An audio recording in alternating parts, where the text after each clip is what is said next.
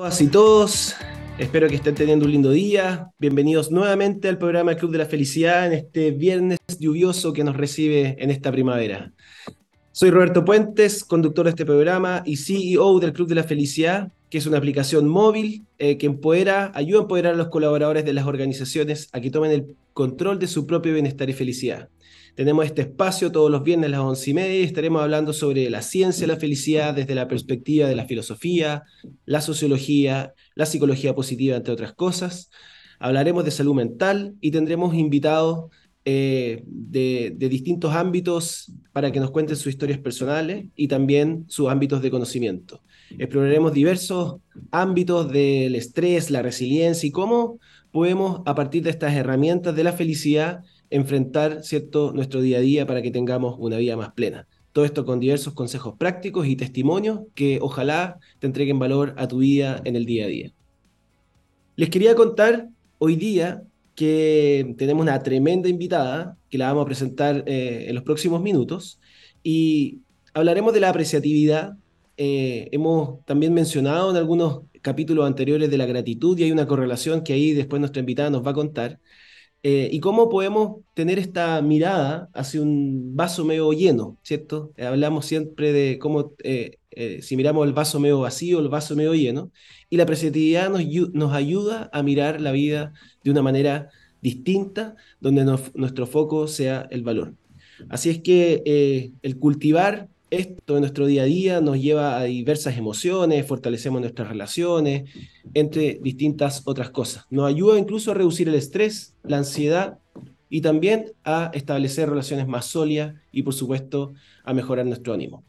Así es que nuestra gran invitada hoy día nos podrá hablar con mayor profundidad acerca de su experiencia y sus diversos estudios. Ha publicado algunos libros que también hablaremos de eso. Pero antes de presentarla, los quiero dejar invitados a escuchar la siguiente canción, Told You So de la banda Paramore a través de TX Plus y ya volvemos.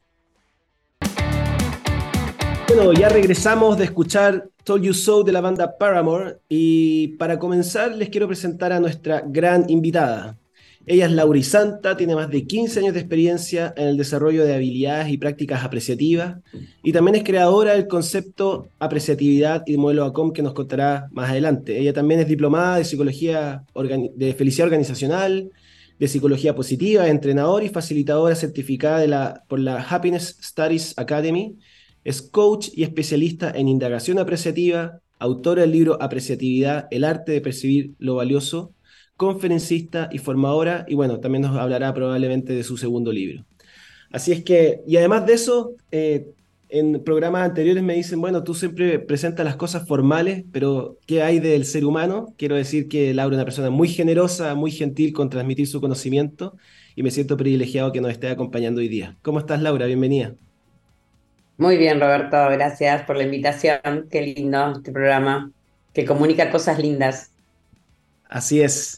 Bueno, Laura, vamos de lleno a, la entrevista y me gustaría partir que nos cuentes eh, algo conozco de tu historia, ¿cierto? Tú estudiaste diseño eh, y uno podría decir, bueno, ¿cómo una diseñadora está eh, focalizada, ¿cierto?, en el desarrollo humano. Y cuéntanos un poco cómo partió esa, esa desde, desde, tu estudio, ¿cierto? Y cómo fue evolucionando a, a dónde estás parado hoy día. Ah, qué, qué linda pregunta. Me, me, gusta cuando uno puede ir para atrás a revisar cómo ocurrieron las cosas, ¿no? Porque a veces uno cree que llegó a, donde está casualmente. Eh, sí, como bien decís, vengo del mundo del diseño, me especializo en diseños industriales, bolsas industriales, como si fuera, conoces la comida para perros, esas bolsas grandes. Eh, pero bueno, en esa misma compañía eh, también la vida me puso a trabajar en el área de calidad total cuando esto, Normas hizo 9000 hace muchos años, la década del 90, y, tú sabes que ahí me di cuenta de que eh, la, implementación de un sistema de calidad era, em, era complejo eh, desde lo humano. Los procesos y todo eso eran como eh, fáciles de, de, armar, pero el hecho de que fluyera un sistema de calidad funcional, había cierta resistencia, ¿no? O sea, cuando la gente hacía muchos años que trabajaba no tenía tantas ganas de contar cómo hacía las cosas por temor y, mm. y entonces ahí eh, me puse a investigar lo humano. Eh, y empecé a estudiar mi primera carrera como coach y ahí ya eso hizo como, como un gran cambio. Eh, y cuando estudié mi carrera, escuché, tuve un, un, compañero que luego fue mi socio que me hizo conocer la metodología de diálogos apreciativos, indagación apreciativa en ese momento, luego diálogos apreciativos fue el nombre de nuestra consultora posterior que estuvimos 10 años juntos. Eh, y bueno, trabajé muchos años eh, usando, haciendo coaching y, la metodología de indagación apreciativa, pero me quedaba como con ganitas de que había algo que eh, la indagación apreciativa, por lo menos en aquel momento, se implementaba y me encantaba y todo, pero como que después con el tiempo se diluía dentro de las organizaciones. Lo que habíamos logrado de gran impacto no se sostenía esta mirada. ¿Y, qué es la indagación apreciativa, dado que estamos hablando de esto? Eh, indagación apreciativa es una metodología creada por David Cooper Ryder en la, década de 80, que tiene como objetivo investigar en las organizaciones qué es lo que se está haciendo bien. Lo voy a decir así muy simple, ¿no? Si no, voy a hacer. Eh, por respeto a la indagación apreciativa, no se tomen lo que digo tan literal, pero después lo googlean pero básicamente es una metodología de transformación organizacional eh, a través de cinco pasos que uno puede eh, ir a, investigar dentro de la organización qué es lo que se está haciendo bien para crear con estos nuevos proyectos, ¿sí? Eh, en pos de modificar aquellas cosas que habitualmente no, no están funcionando. Mm, a partir de eso, tiene un enfoque apreciativo definitivamente, lo que yo no notaba era que eso quedó instalado en la cultura de las personas. O sea, una vez que hacemos esto, que está buenísimo, ¿qué más? O sea, ¿cómo hago yo para vivir cotidianamente, apreciativamente dentro de una organización? Y, bueno, ahí me, como buena curiosa, como buena también quienes nos dedicamos al diseño y eso tenemos una cabeza así un poco, eh, siempre estamos delirando y un paso más allá. Eh, así que esto me lo traje para el mundo humano y, me puse como a, pensar un poco cómo podíamos entrenar esa capacidad. Y, bueno, nada, al principio fue, empecé a estudiar mi diplomado de psicología positiva, mi certificación en estudio de felicidad, mi diplomatura, bueno, empecé a, indagar, cada vez me enamoré más de esto y a la par, eh, habíamos ya creado la consultora de diálogos apreciativos y coaching, empecé me contacté con Toyota Chenskery, que es creador también de la inteligencia apreciativa. Eh, ¿Qué es la inteligencia apreciativa? Es una meta inteligencia. Eh, por ejemplo, eh, tú puedes tener muchos talentos, ¿sí? Por ejemplo, ¿eres bueno cantando, por ejemplo? No, o sí. hice un par de cursitos, hago el esfuerzo, pero no sé si soy bueno. bueno, digo, como dije, mira, yo hace un tiempo estoy estudiando teatro, ¿no? Yo estudio teatro. No soy tan buena, pero me, gusta mucho esto. Eh, ahora bien, es muy frustrante a veces estudiar teatro. a veces estoy creando un personaje y no me sale, y es como el proceso creativo, el de la escritura, que, ¿no? que, soy escritora. Eh, las personas con inteligencia apreciativa son esas personas que uh, potencian lo que ya tienen. ¿no? Digo esto, por ejemplo, si, si tú eres eh, no sé, cantante y vas a una audición y te rechazan, tienes mucho talento para el canto, pero si no tienes otro tipo de competencias, ese talento difícilmente aflore, ¿no? Entonces, la gente con inteligencia apreciativa, esta es investigación de Toyota Chenskery, tiene la capacidad de reencuadrar la realidad y decir, che, además de este rechazo, ¿qué más hay? ¿Hay otro lugar para ir a hacer otra audición? O sea, puede rápidamente reencuadrar lo que le está ocurriendo e ir a eh, buscar lo mejor de lo que hay y también idear eh, nuevas, eh, nuevos pasos. Todo eso entró en la vida en una sopa en donde yo empecé a, a anotar en unas libretas como ideas de todo lo que tenía que ver con la apreciatividad o lo que yo imaginaba que tenía que ver. Así que estuve como cinco años, de hecho, pegando unos post-it en la pared. Siempre cuento esto porque es como muy gracioso. Unos post-it en la pared del living de mi casa. Eh, fue muy loco porque estuvieron como cinco años. Empecé tímidamente pegando uno y hubo como 500 post-it en la pared que no tenía como mucha idea qué era. Y era muy divertido porque la gente entraba a mi casa y decía, bueno, Laura, está, te está fumando algo, alguna cosa rara hay acá.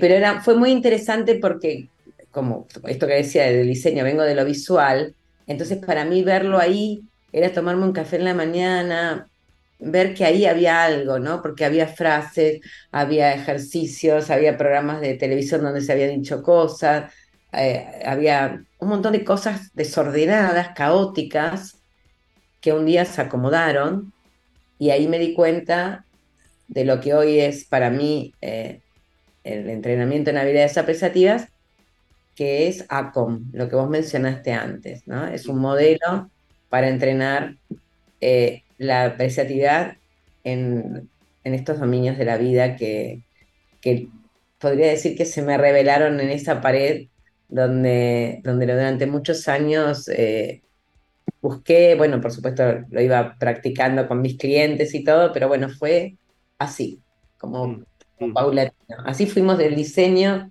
a, la apreciatividad. Me encanta tu historia, Laura, y por eso quería eh, que, nos la contaras. Y, me, me, gustaría como, cuando hablaste de inteligencia apreciativa, me acordé cuando hacía talleres hace un par de años atrás, donde muchas veces tenemos una fortaleza, algo que hacemos bien, que nos funciona, pero a lo mejor elegimos el contexto adecuado, como esta audición que dices tú, eh, el, contexto inadecuado me refiero, el contexto que, a lo mejor no nos iba a funcionar esa fortaleza y, quizás nos cuestionamos esa fortaleza. A lo mejor, yo pensé que era bueno para esto, pero a lo mejor no lo soy tanto. Y me encantó esto del reencuadre. Eh, ¿Cómo lo, llevarías tú a la vida diaria eh, de las personas que muchas veces tenemos esta, esta duda, ¿cierto?, respecto de, dónde funcionamos bien y dónde no, eh, y, sobre todo desde nuestra fortaleza. Eh, y cuando nos cuestionamos a nosotros mismos, obviamente eso también nos puede llevar a síntomas de malestar.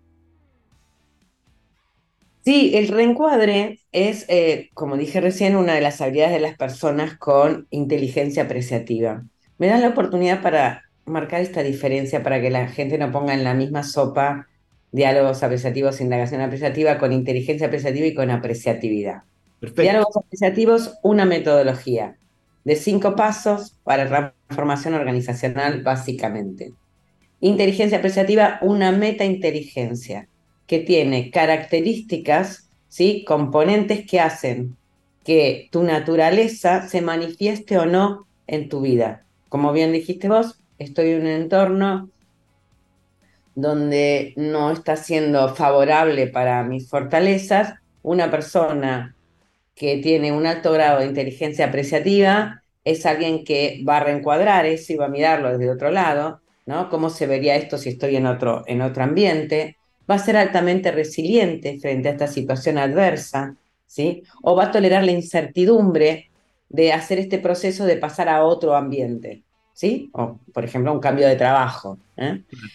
Eh, todas esas características lo que hacen es que faciliten que esa fortaleza no se quede dentro tuyo, sino que va a crear un buen eh, nutriente para que pueda aparecer en tu vida, porque necesita que la alimentes, que, que esa fortaleza necesita ser cuidada y la inteligencia apreciativa tiene estas eh, algunas características que hacen que las personas eh, le demos de nutrir a, nuestros talentos y fortalezas.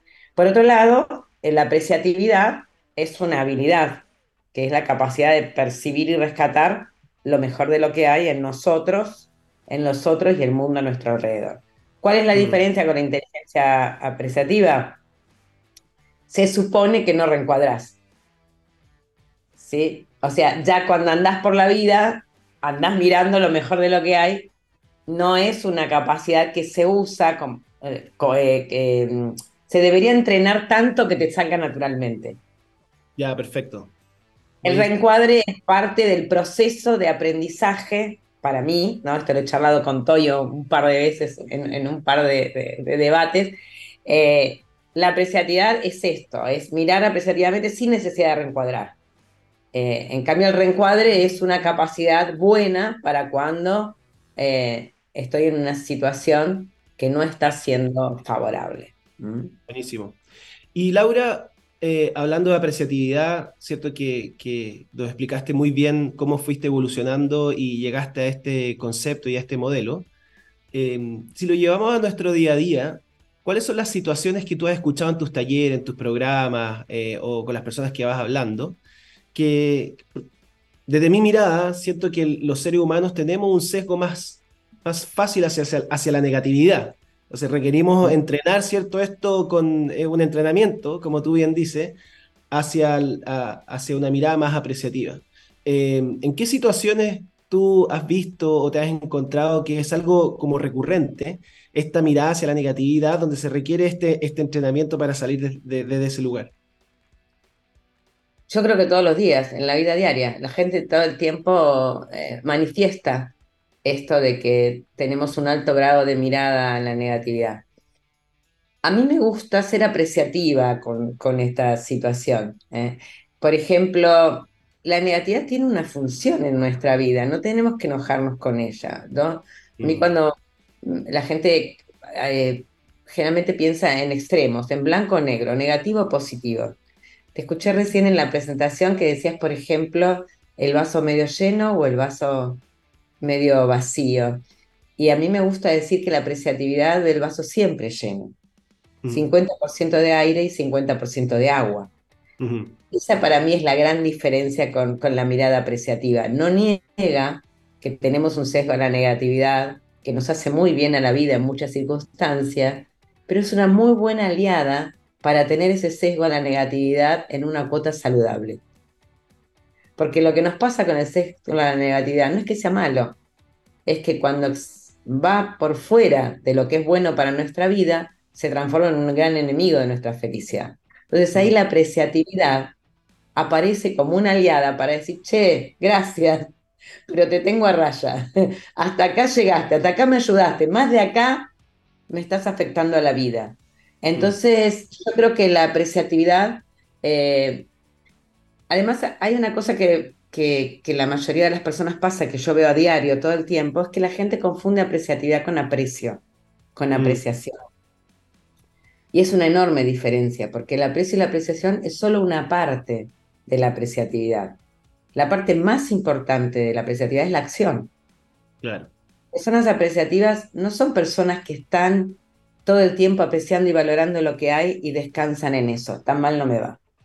Mm. Tan malo no soy porque algunos talentos tengo. Claro. no, la apreciatividad dice, che, si tenés esos talentos, ahora, ¿qué vas a hacer con eso? No estás siendo apreciativo si usás lo que tenés como sofá donde descansar. El apreciativo es alguien que pasa a la acción, que crea mejores realidades con lo mejor de lo que hay. Si no lo haces, no hay apreciatividad. Esa es la enorme diferencia.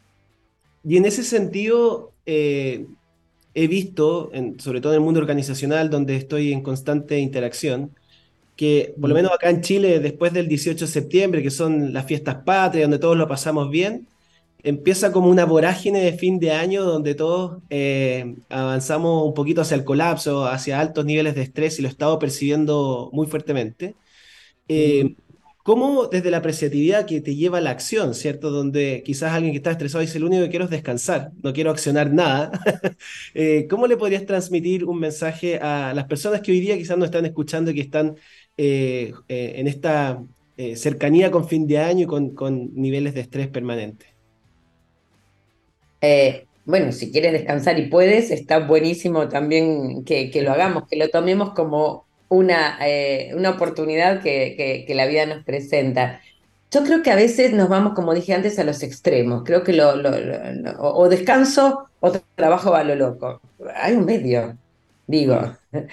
Eh, creo que desde la apreciatividad lo que mi recomendación sería un, tomarte un poquito de tiempo, mirar el vaso lleno, ¿no? Lo que no funciona, mirar el todo y elegir en cada momento de tu vida desde qué lugar vas a funcionar y, desde qué lugar eso vas a, eh, aplicar a tu florecimiento. ¿sí? Hay momentos en que tenés que estar atento a resolver problemas y hay momentos en que podés usar la apreciatividad. La apreciatividad no propone que eh, una carita feliz eh, todo el tiempo.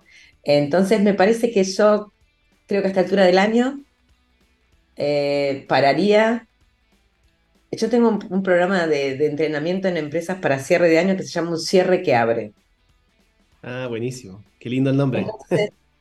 yo te preguntaría esto, ¿cómo sería hoy un cierre que abre? Entonces miraría el 2023 con ojos curiosos, mm. buscaría lo mejor de lo que pasó y vería cómo puedo hacer más de eso en el 24. Mm. Y quizás ese solo ejercicio, ese solo parar y revisar y decir, che, ¿qué salió de bueno acá? Eh, ¿qué, es lo mejor que pasó? Eh, eh, porque la apreciatividad es expandir lo mejor de lo que hay. Entonces, me parece que eso puede crear estados emocionales muy positivos que reduzcan o bajen esta ansiedad y te pongan en una mirada más optimista, más esperanzadora y mm. que hagan que el trayecto sea más amigable. Me encantó, me encantó Laura. Muchas gracias y también me llega a mí en un momento de alto estrés, así que va un poco direccionada esa pregunta. Y nos queda poco tiempo y me gustaría hacerte una pregunta antes de que vayamos cerrando. Hoy día estamos eh, en un mundo muy agitado, ¿cierto? Tenemos dos guerras importantes, Rusia-Ucrania, eh, Israel-Palestina. Eh, y quizás uno dice, no, no es momento para pensar apreciativamente. ¿Qué podrías transmitirle tú a, un montón de personas, me incluyo, que, que, nos vemos afectados por lo que está ocurriendo con la humanidad en general? Mira, yo siempre digo al final de mis cursos, cuando termino de darte una charla, pongo un chiste de Felipe, del grupo de Mafalda, que dice, he decidido enfrentar la realidad, así que apenas se ponga linda me avisan. Mm, la mayoría de las personas creen que se debe practicar apreciatividad en un mundo ideal y la apreciatividad se practica en un mundo real. Y ese es el gran desafío que tenemos. No podemos esperar que el mundo esté bonito o que nosotros seamos perfectos y no tengamos debilidades o quienes nos rodean eh, no tengan algunas cosas para arreglar. La apreciatividad se practica en un mundo real y ese es el gran desafío que tenemos. En el mundo pasan muchas más cosas que esas. La idea no es negar esas, sino ampliar la mirada y ver qué está pasando además de todo eso que sí está funcionando y que yo en mi día a día puedo expandir cada día más. Mi trabajo es expandir lo bueno sin negar lo que no funciona, pero hay muchas buenas noticias que, que no se publican, y esto tiene mucho que ver nuestro sesgo de la negatividad, porque nuestro cerebro es un experto buscador de amenazas, eh, y, y creo que hay muchas cosas buenas que pasan en las que descansamos, pero no expandimos. Y eso me parece que es un cambio de paradigma importante. Mm, me encantó. Bueno, Laura, nos queda poquito tiempo. Eh, antes de ir cerrando, me gustaría recomendar tu libro, que lo tengo aquí. Eh, ah, no, no, me eh, acordé porque ahora no tengo ninguno del nuevo acá. Ah, sí, sí, mira, tengo uno nuevo acá, que no sé si se va a ver acá porque tengo un fondo. Ay, ay, creo que no, no, está ayudando. Bueno, no importa, pero ahí está. Ya, mira, Apreciatividad en acción, el nuevo libro de Laura, y el, y el anterior, ¿cierto? Es Apreciatividad, el arte de percibir lo valioso. Se los recomiendo un montón a quienes nos están escuchando, ¿verdad? Que un libro extraordinario. Y eh, también el nuevo que, que, eh, que, escribió Laura y que lo lanzó hace poquito.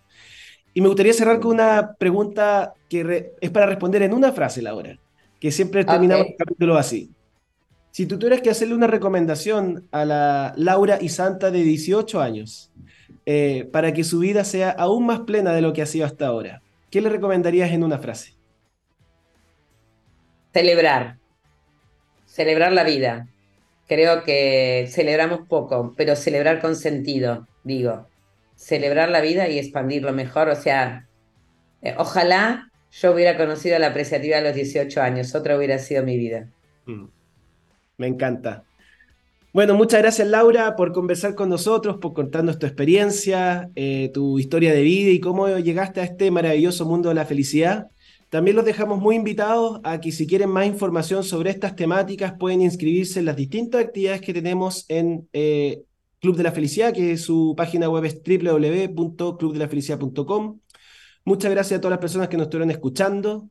No olviden que esta entrevista quedará disponible en la sección podcast de TXS Plus para que la puedan escuchar nuevamente y la pueden compartir con algún ser querido, amigo o amiga que ustedes creen que esto le pueda eh, generar valor. Además, recordarles que tengo una gran noticia. Estamos celebrando el lanzamiento de nuestra aplicación del Club de la Felicidad para las organizaciones y tenemos un 40% de descuento para el primer año solamente durante noviembre, así que pueden acudir a nuestra página web para pedir más información. Así que llegó la hora de despedirnos. Muchas gracias, Laura, por esta. gracias a ti. Gracias, Y, éxitos en todo esto que, que, hacen a diario, que son unos creadores, todo el tiempo están creando cosas nuevas. Es súper lindo ver esto y que promuevan la felicidad desde un lugar muy serio, como lo hacen, realmente eh, los felicito. Buenísimo. Qué bueno que dijiste la palabra seria porque eh, la ciencia, la felicidad es lo que nosotros proponemos. Y bueno, llegó la hora, como les decía, de despedirnos. Fue un programa increíble. Muchas gracias, Laura, por acompañarnos. Eh, lo esperamos en el siguiente capítulo, el próximo viernes, hablando nuevamente sobre felicidad, bienestar y distintas materias con nuestros invitados, expertos y expertas. Que tengan un lindo fin de semana y nos veremos en un próximo capítulo.